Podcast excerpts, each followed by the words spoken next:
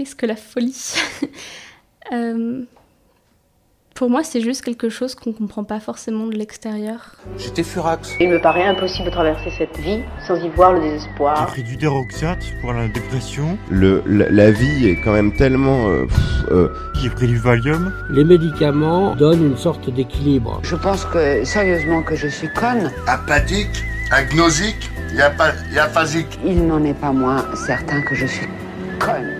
Les gens disent mais il est fou quoi. C'est un psychopathe qui est devenu cinglé. On, on, pense, on dort, on sue, euh, on pisse du capitalisme à, à, à longueur de, de, temps et de journée. Une, une mini communauté de deux pour l'instant. Oui. oui. Ça se guérit pas, enfin moi je dirais ça, mais ça se soigne bien sûr. Bienvenue dans Les Garde-Fous, une émission qui part à la recherche de la folie d'aujourd'hui, en rencontrant des fous ordinaires et extraordinaires, et qui est écoutée aussi par toi, qui peut-être est fou, à ta manière. Aujourd'hui, nous rencontrons Pauline. Son frère a été diagnostiqué schizophrène quand il avait 18 ans. Elle nous raconte l'impact qu'a eu cette maladie sur sa vie et celle de sa famille. Je m'appelle Pauline, j'ai 24 ans. J'ai fait des études de langue, de littérature. Euh, maintenant, je travaille un peu dans l'édition. Et du coup, si je suis là aujourd'hui, c'est parce que j'ai un grand frère qui a 40 ans cette année et qui est schizophrène. Et du coup, bah, c'est quelque chose qui forcément a eu un impact sur euh, notre vie euh, de famille, sur chacun d'entre nous individuellement. Euh, en sachant que c'est mon demi-frère, donc on n'a pas le même père. Mais enfin, on a... quand j'étais à la maison petite, il était là. Quand je suis née, il avait 16 ans. et il me semble que lui, ça a commencé quand il avait 18 ans. Donc autant dire que j'ai pas trop de souvenirs de avant. Euh, sa maladie s'est déclarée quand il est monté vivre à Paris seul. Et euh, apparemment, c'est là qu'il aurait eu à la fois le cœur brisé et commencé à abuser un peu de, de joints, de choses comme ça. On ne sait pas trop ce qui s'est passé. Mais voilà, en moins d'un an à Paris, il s'est retrouvé à. Enfin là, la maladie s'est complètement déclarée et il n'a plus pu continuer ses études. Il n'a plus fait grand-chose depuis. Et du coup, il est revenu vivre à la maison, euh, du coup avec sa mère. Et euh, oui, moi je l'ai beaucoup eu à la maison les premières années, ou en tout cas je m'en rappelle comme ça. Et il est tout le temps à la maison pendant les vacances scolaires aussi. Je pense qu'à partir de 25 ans, il a plus souvent été dans la ville de son père, donc là c'était pareil que les vacances. Mais euh, oui, moi depuis que. Enfin, j'ai toujours connu mon frère comme ça. Et je pense aussi que c'est pour ça que moi j'en parle plus ouvertement. Parce que justement, ma sœur par exemple, qui elle, elle a seulement 10 ans d'écart avec lui, donc elle a eu pendant 6 ans un grand. Enfin non, pendant 8 ans, un grand frère qui était bah, qui était juste un grand frère euh, normal, on va dire, entre guillemets, sans problème, sans... Enfin, c'était même le grand frère idéal. C'est un peu quelque chose qui est difficile dans la famille. qu'on Pour ma mère particulièrement, c'est que mon frère, c'était un peu l'enfant modèle jusqu'à ses 18 ans, celui qui a les bonnes notes, qui est gentil, qui est serviable, qui est qui est beau, qui est très cultivé, qui le voyage de ses rêves quand il était enfant, c'était d'aller voir les pyramides, c'était enfin voilà, quelqu'un qui est très cultivé, qui sait tout sur l'histoire de la France, qui vraiment le, fils idéal. Et je pense que pour elle, du coup, que ce soit ma mère ou ma sœur, et sûrement pour son père aussi, euh, c'est c'est un peu difficile parce que du coup, ils ont connu deux personnes entre guillemets. C'est ils ont connu à la fois celui qui qui allait bien, qui était parfait, qui avait un avenir tout tracé devant lui, qui à 18 ans était accepté à l'école du Louvre, qui voilà, qui je pense qu'il avait tout le monde a forcément des fantasmes sur ses enfants, sur ce qu'ils vont devenir, sur euh, sur ce que enfin voilà. Alors que moi bah j'ai juste eu un frère qui était particulier. Euh, mais quand, quand, on est enfant, je pense que ça ne dérange pas. Enfin, moi, ça m'a jamais dérangé. Il y a juste eu parfois des épisodes où voilà, c'était des moments pas très drôles ou quand on est tout petit et qu'il y a une crise et que c'est les pompiers qui rentrent dans ta chambre, des choses comme ça, c'est c'est toujours un peu des moments qui vont être choquants, mais je pense que quand on est enfant, on tourne plus vite la page et tant que le grand frère il est là et qu'il joue avec toi, qu'il s'occupe de toi. Enfin, moi je l'ai moins mal vécu, je pense, jeune. J'ai pas eu la transition, j'ai pas perdu quelqu'un. Donc juste, euh, j'ai toujours fait avec mon frère tel qu'il était et du coup je sais que j'en parle beaucoup plus facilement. Je sais que ma sœur l'a jamais dit à un seul ami. Il y a juste son compagnon qui le sait. Enfin, juste, elle va dire que son frère est particulier, qu'il a des problèmes ou des choses comme ça, mais je sais que je suis la seule à en parler très ouvertement avec mes amis. Il me semble que mes demi-frères parlent même pas toujours du fait qu'ils ont un demi-frère. Du coup, c'est, c'est pas toujours facile forcément, et je vais pas le dire de prime abord tout le temps. Par exemple, quand tes collègues te demandent si des frères et sœurs et que que ton frère a 40 ans, qu'il ne fait rien, je vais pas forcément dire euh, oui, il est schizophrène, parce que forcément ça mène à des discussions, des mondes il y a des gens qui savent pas du tout comment réagir, qui voient ça tout de suite comme plus dramatique que ça ne l'est, qui. Enfin, du coup, euh, je, le dis souvent à mes amis, je le dis systématiquement aux gens qui, qui vont le rencontrer. Et. Euh, Enfin, je sais aussi que c'est bien d'en parler parce que souvent, quand on le mentionne à quelqu'un, on a quelqu'un qui va nous dire en face Ah, bah, mon frère aussi, mon cousin aussi, j'ai ma tante qui est comme ça. Et en fait, quand on en parle, on se rend compte qu'il y a beaucoup plus de gens qui sont concernés de près ou de loin. Et que. Bah, du coup, c'est bien aussi de savoir qu'on n'est pas tout seul et c'est bien aussi de savoir qu'on aide des gens à se sentir moins seuls, même si c'est pas quelque chose qui nous concerne directement nous et que. Mais voilà, je pense que c'est mieux de pas le cacher en tout cas. Je pense que la première fois que j'en ai parlé, je devais avoir 13 euh, ans. Et j'avais deux amis au collège qui, qui parlaient et j'en ai entendu une dire que quelqu'un de sa famille avait été dans un asile pour euh, rendre visite à quelqu'un ou je sais pas quoi. Et elle avait commencé un peu à, à dire euh, les fous et avoir un vocabulaire un peu euh, méprisant et un peu bah, moqueur comme comme tous les adolescents de 13 ans un peu euh, ignorants. Et du coup à se moquer des gens qui étaient internés. Et c'est ce qui a déclenché la première fois que j'ai dit je vois pas en quoi c'est drôle moi j'ai mon frère qui est dans un asile en ce moment. Enfin qui est, non, qui est dans un hôpital psychiatrique. Et du coup en fait c'est la première fois que j'en ai parlé parce que justement ça m'avait un peu énervé cette façon de de voir. Et je crois que c'est à partir de là que j'ai commencé à le dire euh, dès que j'en avais l'occasion. Euh.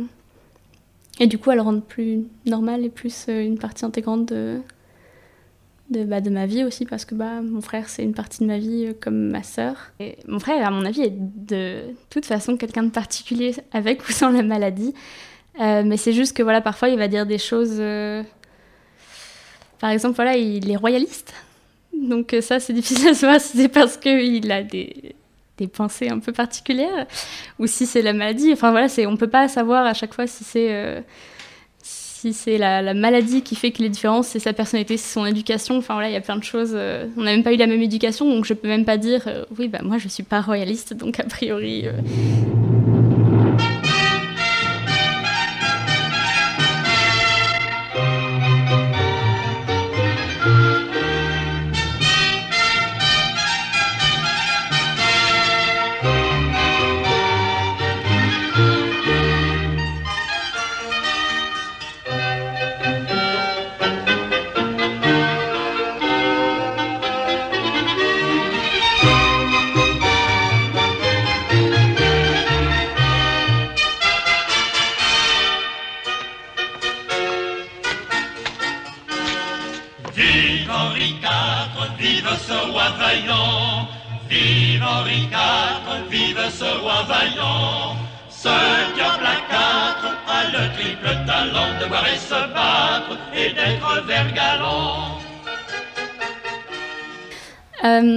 premier souvenir que j'ai euh, d'une grosse crise qu'il ait faite, ça a été, je pense, à. Du coup, moi, ses premières hospitalisations, je m'en souviens pas parce que j'étais trop petite et comme ça a dû arriver à Paris, bah, j'étais pas du tout concernée et je pense pas qu'on va raconter à un enfant de deux ans que son grand frère va mal et elle est à l'hôpital. Mais j'ai un souvenir. Euh, chez nous, on était tout seul à la maison, je veux dire lui et moi, et ma mère devait être partie faire des courses. Et on a des, des petits katanas euh, sur le mur, accrochés en objet de décoration. Et euh, il en a attrapé un et m'a dit euh, qu'il avait envie de l'utiliser, qu'il allait sortir dehors voir s'il pouvait embrocher quelqu'un. Et du coup, moi, oui, je devais avoir 3-4 ans. Et de savoir que c'est pas normal d'avoir envie d'aller embrocher les gens et que ça ne se fait pas. Du coup, je pense que je l'ai vu sortir et ma mère a dû rentrer pas longtemps après. Et c'était. Euh, je me rappelle avoir eu le dilemme est-ce que je balance mon grand frère? Est-ce qu'on a encore un enfant Du coup, on se dit est-ce que les, fautes des grands frères et grandes sœurs. Euh, on a envie de faire bien foire du grand frère et de la grande sœur. Du coup, on ne dit pas les bêtises aux parents. Et euh, de. Bah oui, finalement, de l'avoir balancé. C'est comme ça que je le voyais quand j'étais petite. Et du coup, bah voilà, ma mère qui appelle la police pour le retrouver. les pompiers et euh, de lui qui revient, les pompiers, la moitié qui s'en occupe, l'autre moitié qui vient dans ma chambre. Et c'est un des premiers souvenirs que j'ai. Ouais. Du coup, il a été hospitalisé après. Et du coup, après, beaucoup de souvenirs d'avoir été le voir à l'hôpital, de décrire euh, des, des, cartes, de faire des dessins. De... On s'écrit beaucoup. Du coup, depuis ça, on continue à s'écrire. J'ai reçu une lettre de lui hier. Euh, bah, la dernière lettre que j'ai, les dernières lettres que j'ai reçues, elles sont fermées avec un seau. Donc en général, quand il fait chaud dans la boîte à lettres, il y a un petit peu de cire partout. C'est très agréable. Et je pense au courrier des gens qui ont été postés le même jour, qui doivent avoir des surprises. Ouais, c'est des lettres qui sont parfois assez marrantes, euh, qui parlent de, enfin, qui clairement passent du coq à l'âne. Parfois, ça change de support au fur et à mesure, c'est-à-dire qu'il va commencer sur une belle feuille, puis ensuite une feuille un peu déchirée, ensuite une vieille carte postale, ensuite euh, le dos d'un ticket de caisse, Ensuite, du coup, parfois j'ouvre l'enveloppe et c'est juste du papier bien plié, normal, tout va bien. D'autres fois, j'ai plein de choses qui tombent et j'ai le dos d'une photo d'un chat. Enfin, je. Et euh, ouais, visuellement aussi, je pense qu'elles sont assez originales. Euh. Enfin, déjà, il écrit. Euh, enfin, parfois, il se met à écrire en énorme Viva El Rey, par exemple, sur, sur toute la largeur du truc. Et juste en dessous, il va me parler d'une recette, d'un truc qu'il a lu, de c'est vrai que ça ressemble pas aux lettres que je reçois de la part de mes autres, mes autres amis. Mais euh, ouais, non, c'est des lettres qui sont marrantes. Et qui en général changent les idées après une journée un petit peu trop classique. Et sinon, la dernière fois qu'il a été hospitalisé, du coup, il y a un peu plus d'un an, il était à Paris. Et bah, souvent, ce qui se passe, c'est qu'il est dans la rue. Ça arrive très souvent que ça dégénère quand il est dans la rue. Et que du coup, le problème, c'est qu'il est signalé euh, à la police par des gens qui ne le connaissent pas. Et que du coup, les interventions, elles se font. Euh, bah, la police, elle, se retrouve juste. Enfin, elle intervient face à quelqu'un qui est violent, qui. Enfin. Qui a l'air violent, qui a l'air de pouvoir représenter un danger. Et du coup, ça se passe pas forcément bien. Et moi, je sais que la dernière fois qu'il a été hospitalisé, il était du coup. Euh, dans une, il a été amené dans une section où nous, on n'avait pas le droit de lui rendre visite. J'avais juste le droit de venir lui apporter des affaires et d'en récupérer. Et du coup, la première fois que je l'ai vu, c'était une semaine après. Et euh, avait des bleus un peu partout sur le corps. Et du coup, bah, c'est un peu particulier aussi de se rendre compte que toutes les fois où pour toi, quand il se faisait arrêter, c'était juste les médecins venaient le chercher, l'emmener à l'hôpital pour s'occuper de lui. Et là, tu te rends compte qu'en fait. Euh... Mais aussi qu'à chaque fois, en fait, qu'il se faisait. Euh, je suis désolée, je suis pas très linéaire dans ce que je raconte. Euh, à chaque fois qu'il se faisait arrêter, souvent moi je l'avais au téléphone après ou alors il écrivait des lettres. Et le problème c'est que c'est un peu dur de... Enfin quand on, quand on sait que son grand frère est malade et que parfois on sait qu'il, par exemple, euh, des histoires de famille où il va, il va, raconter des choses, les exagérer, que nous on sait la vérité, du coup on sait là où il va trop plus loin que ce, que, que ce qui s'est passé ou des choses comme ça. Et du coup, nous, quand il nous racontait, par exemple, qu'il s'était battu, que les flics l'avaient plaqué au sol, qu'il y en avait qui avaient essayé de l'étrangler pour l'emmener ou quoi que ce soit, on a toujours un peu ce moment de flottement où on a envie de le croire parce que ton grand frère, en même temps, on sait qu'il est malade, qu'il exagère.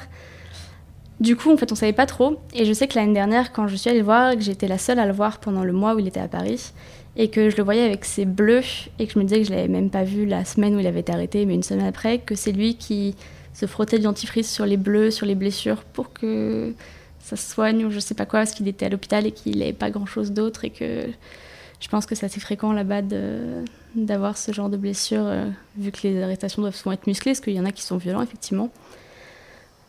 Euh, mais du coup, ça fait un peu mal aussi de se dire euh, que bah, il est dans une. Ça doit lui arriver souvent, en fait, d'avoir ce, ce genre de violence dans sa vie, que ce soit dans la rue ou, bah, les arrestations, en fait, qui se retrouvent à être ouais, un peu violentées. Euh, enfin, un peu.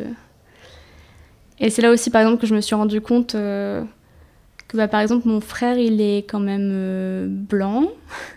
que quand il se fait arrêter, c'est souvent dans les quartiers où, par exemple, quand il est à Paris, il, loge chez sa grand-mère qui habite dans le premier arrondissement.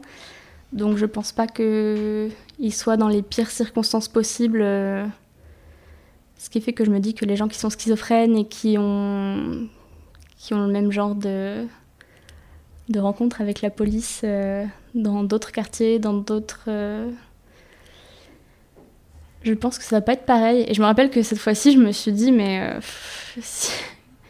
c'est bête, mais c'est là qu'on se rend compte que. Enfin, il aurait pu se faire tuer mille fois si. S'il si, n'était pas blanc, quoi, déjà bêtement.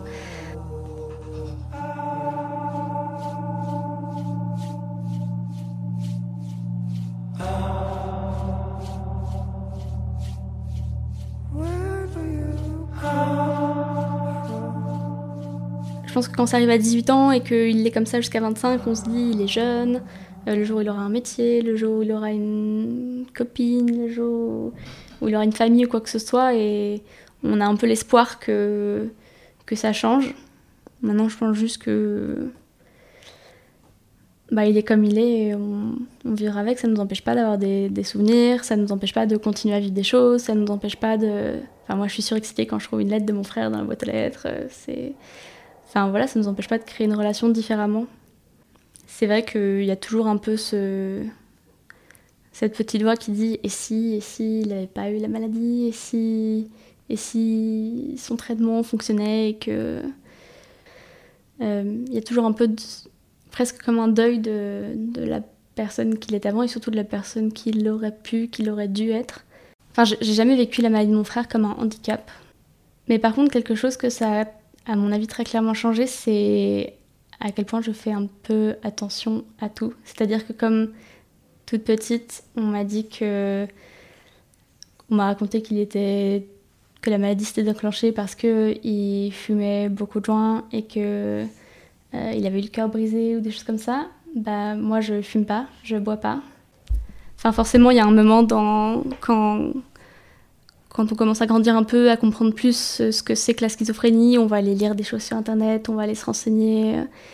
Et du coup, il y a toujours ce moment-là où on découvre qu'il y a peut-être euh, une tendance génétique à la schizophrénie. Et du coup, on se dit, bah, toi, tu feras pas de bêtises, parce que si ça se trouve, toi aussi.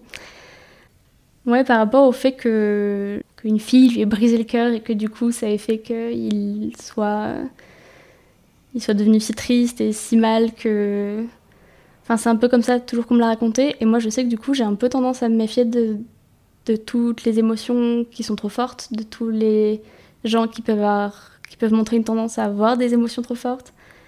Hum, je pense que le fait que mon frère soit comme ça, ça fait que j'ai toujours, et je continue, de toujours essayer d'être euh, maître de mes émotions, de toujours être dans, dans, le contrôle un peu de, de, tout, de toujours essayer de savoir euh, si tout ce que je ressens, tout ce que je fais, c'est fondé, si c'est rationnel, si c'est...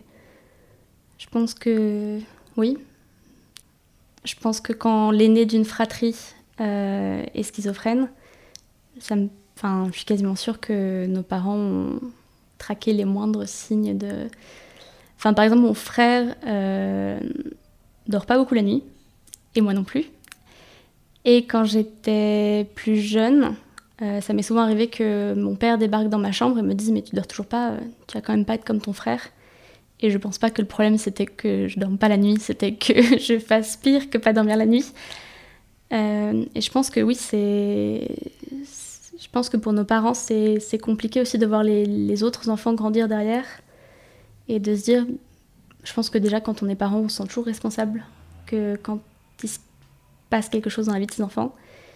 Et je pense que ma mère se sent forcément responsable de la schizophrénie de son fils et que cela terroriserait que euh, ses filles aillent mal de la même façon. Je pense que quand on l'a à la maison, il y a toujours une tension aussi. Parce que je pense qu'on est toujours un peu sur le qui-vive de savoir euh, de quelle humeur il va être aujourd'hui, combien de jours il va être bien. Je sais que ces dernières années, c'est un peu compliqué quand on l'a à la maison parce qu'il ne s'entend plus du tout avec mon père qui du coup n'est pas son père. Et parce qu'il y a quelques années, voilà, il y a eu une crise où bah, il a essayé de frapper mon père, qui, je pense, a eu un peu le. Mon père a eu un peu un déclic dans l'autre sens, c'est-à-dire que pendant longtemps, il l'a traité comme son fils. Et là, il a eu quelqu'un qui l'a insulté, qui a essayé de le frapper. Que quand il a essayé de le ramener en voiture, euh, mon frère a essayé de l'étrangler pendant que mon père était sur l'autoroute. Et que du coup, c'est des choses euh, c'est un peu dur d'avoir de la violence dans sa famille. Ou... En plus, le reste du temps, c'est un peu bête, mais on est une famille dans laquelle on s'entend tous bien, il n'y a pas de problème. C'est juste, bah, on a mon frère qui, qui est imprévisible et c'est un peu violent vis-à-vis de lui, mais on a, Il y a du coup, quand il l'a, il y a toujours un peu une tension, une méfiance. Je sais que mon père a du coup de moins en moins envie de l'accueillir chez lui, que ma mère a du coup de moins en moins envie de l'imposer à son mari, à ses filles. Que voilà, par exemple, Noël, on, l'a toujours avec nous à Noël. On ne veut pas l'exclure que ça, mais je sais que ma mère, par exemple, ça stresse énormément euh, quand elle l'amène dans les repas de famille où on est 20, que du coup tout le monde n'est pas forcément fait de la même manière, même si tout le monde sait. Mais toujours un peu ce stress qu'il soit violent avec quelqu'un, soit peut-être plus. Enfin, je pense qu'il n'a jamais été violent physiquement avec quelqu'un dans la famille, à part, euh, à part peut-être mon père et son père. Donc voilà, c'est plus une espèce de tension permanente quand il l'a qui fait qu'on est tous un peu en train de le surveiller du coin de l'œil et de se dire est-ce que ça va bien se passer? Et parfois tout se passe bien, mais il n'empêche qu'on a été tendu toute la journée, que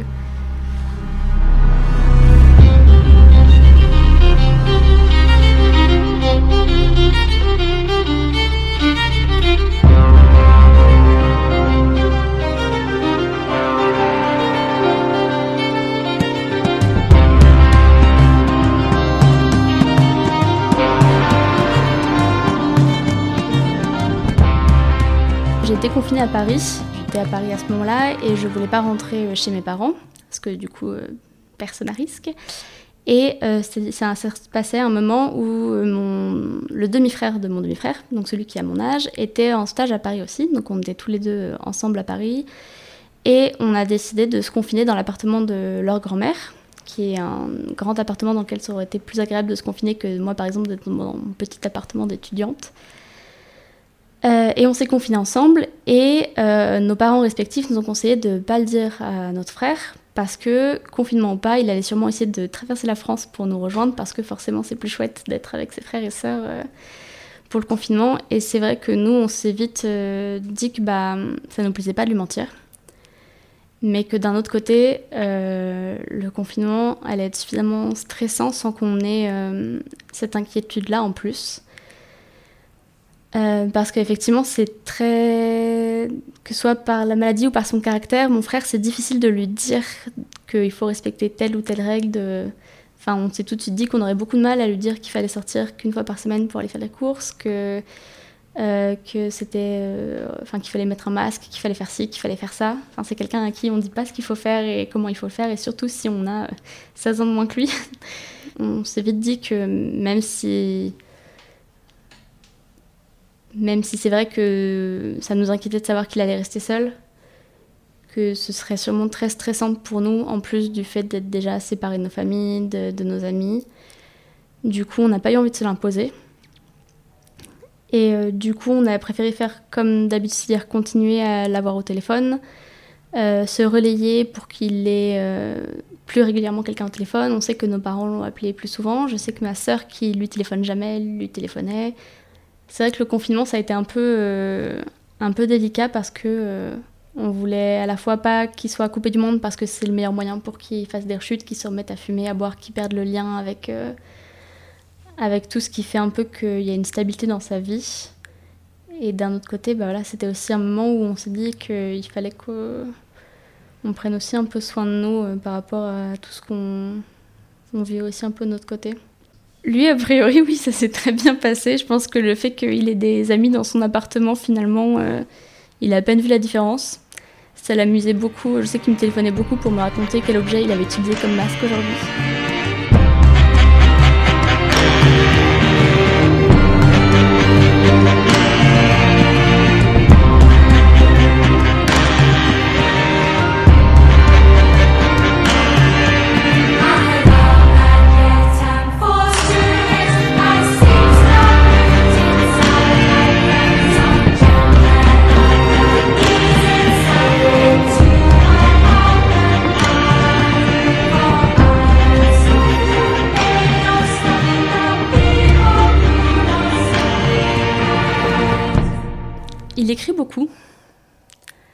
Euh, du coup, dès que j'ai, quand j'étais petite, j'ai commencé très jeune à faire le mur dans ma propre maison et à monter dans sa chambre pour euh, le regarder euh, écrire ou écouter de la musique. Enfin oui, c'est juste qu'il a toujours un peu vécu la nuit. Bah forcément, il fumait aussi. Mais oui, il écrit beaucoup. Il commence beaucoup de livres qu'il ne termine jamais, que ce soit des livres d'histoire, des livres de biologie, des livres de botanique. Euh, il s'intéresse à beaucoup de choses, donc il lit beaucoup. Il écrit beaucoup, que ce soit des, des textes euh, sur un sujet en particulier, que ce soit un roman, que ce soit des lettres. et sinon, bah, on jouait beaucoup ensemble. Je pense que j'ai appris à jouer au poker avant d'avoir 8 ans. aux échecs aussi. Pareil, je sais même plus si je pourrais y jouer maintenant, mais à 10 ans, il me fallait un, jeu d'échecs électronique pour pouvoir y jouer seul quand il n'était pas là parce que c'était vraiment trop génial les échecs. Euh, bah, du coup, quand j'étais là, forcément, il faisait des choses avec moi. Donc moi, j'ai beaucoup de souvenirs dans la chambre de mon frère en pleine nuit à apprendre à jouer un jeu, à lire des livres, euh, à piquer ses BD, à écouter de la musique. Euh. Pour moi, ça me... toutes ces choses-là sur le fait que ils lisent des bouquins d'histoire sur euh, le 8e siècle en France, euh, des choses que personne ne lirait jamais. Euh. On ne sait jamais trop si c'est une espèce d'obsession bizarre qui lui est venue en plein milieu de la nuit ou si c'est parce qu'il est vraiment trop décalé d'avec le reste de l'humanité ou non c'est juste pour moi un espèce de mélange qui est sa personnalité qui est mon grand frère avec le recul de se dire que quelqu'un qui a, euh, qui a 22 euh, ans passe tant de temps avec sa toute petite sœur euh, à faire des jeux de société en plein milieu de la nuit, qui m'ait jamais dit d'aller me recoucher, qui m'ait montré des films d'horreur toute petite, moi je trouvais ça trop cool. J'étais trop originale. Mais non, c'est plus, je pense, quand on est petit, que ce soit un peu fou ou, ou quoi que ce soit c'est cool parce que c'est ton frère qui le fait. Donc euh, ça me paraît pas plus insensé maintenant. C'est vrai que quand je dis que j'ai vu tel film à tel âge, on me dit mais euh, personne surveille ce que tu faisais? Si, mon frère. Et il disait pas que tu étais trop jeune. Non. ça s'arrête à peu près là. Euh. C'est rien de bien, bien méchant, quoi. J'ai plus envie d'aller vers lui maintenant déjà qu'avant où je laissais un peu faire bah, je pense aussi qu'il y a des périodes dans la vie où quand on a ses propres problèmes, euh, quand le téléphone sonne à 2h du matin et qu'on sait qu'on va entendre parler de la vie d'un roi qui est mort il y a 1000 ans, on n'a pas envie de, de, répondre. Du coup, on laisse passer une fois le téléphone qui sonne, on rappelle pas. Et je pense qu'il y a eu beaucoup de périodes comme ça où je répondais plus au téléphone, j'avais pas envie, je pensais à autre chose, j'avais mes propres problèmes à gérer. Et ça va très vite de de, plus, échanger. Et le problème, c'est que quand on. Je pense que dans la vie de tous les jours, on perd le lien avec plein de gens au fur et à mesure de sa vie, et c'est normal. Mais je pense qu'il y a une responsabilité aussi à entretenir le lien avec des gens qui vont pas bien et qui ont besoin de nous. Et du coup, je dirais que il y a peut-être eu pendant mon adolescence une longue période où, quand le téléphone sonnait, j'étais genre plus tard. Ça m'arrive encore maintenant parce que parfois j'ai pas envie de répondre au téléphone. Mais, euh, mais au moins, maintenant, je fais la démarche de rappeler derrière, de, de proposer des choses. Quand il est à Paris, au lieu de me dire euh, je, vais le voir à un moment et ce sera ma bonne action, maintenant, c'est plus bah, si tu es dispo à n'importe quel moment, on se voit. Euh, parce que bah, non seulement on se rend compte que ça lui fait du bien, mais qu'en plus, si ça lui fait du bien, ça veut dire qu'il ira peut-être mieux plus longtemps. Et que du coup, plus il va mieux longtemps, mieux c'est pour absolument tout le monde dans la famille.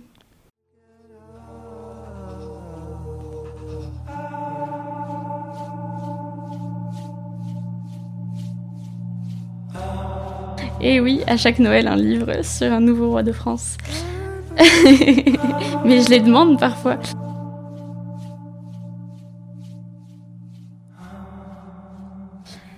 Euh, bah, L'un des derniers souvenirs que j'ai avec lui, c'est de l'été dernier. Enfin, c'est pas le dernier souvenir, mais la dernière chanson qu'on a écoutée ensemble. Déjà, mon frère aime beaucoup la musique et il a des goûts super éclectiques, donc souvent il me fait euh, graver des marches. Euh, impérial sur un CD juste après une chanson de Nelly Furtado ou de, des trucs qui passent à la radio que moi je connais même pas. Euh, et du coup, il aime beaucoup la musique, mais le dernier truc qui m'a fait vraiment découvrir, c'était euh, le groupe de métal mongol The Who. Et du coup, la chanson c'est euh, Wouvé Wouvé Wou, quelque chose comme ça. Et je me rappelle qu'on était tous en train de dîner au rez-de-chaussée et mon frère est monté. Je je suis allée voir ce qu'il faisait et il avait mis cette chanson-là à fond et on s'est mis à danser. Et quand le reste de la fratrie est arrivé, ils nous a vu danser et ils ont dû, enfin, ils ont dit qu'on avait un problème. Et euh, du coup, c'est une chanson à chaque fois que je l'écoute, euh, je revois mon frère en train de danser euh, sur du métal mongol et euh, bah, je trouve ça cool. Du coup, je dirais bien cette chanson-là.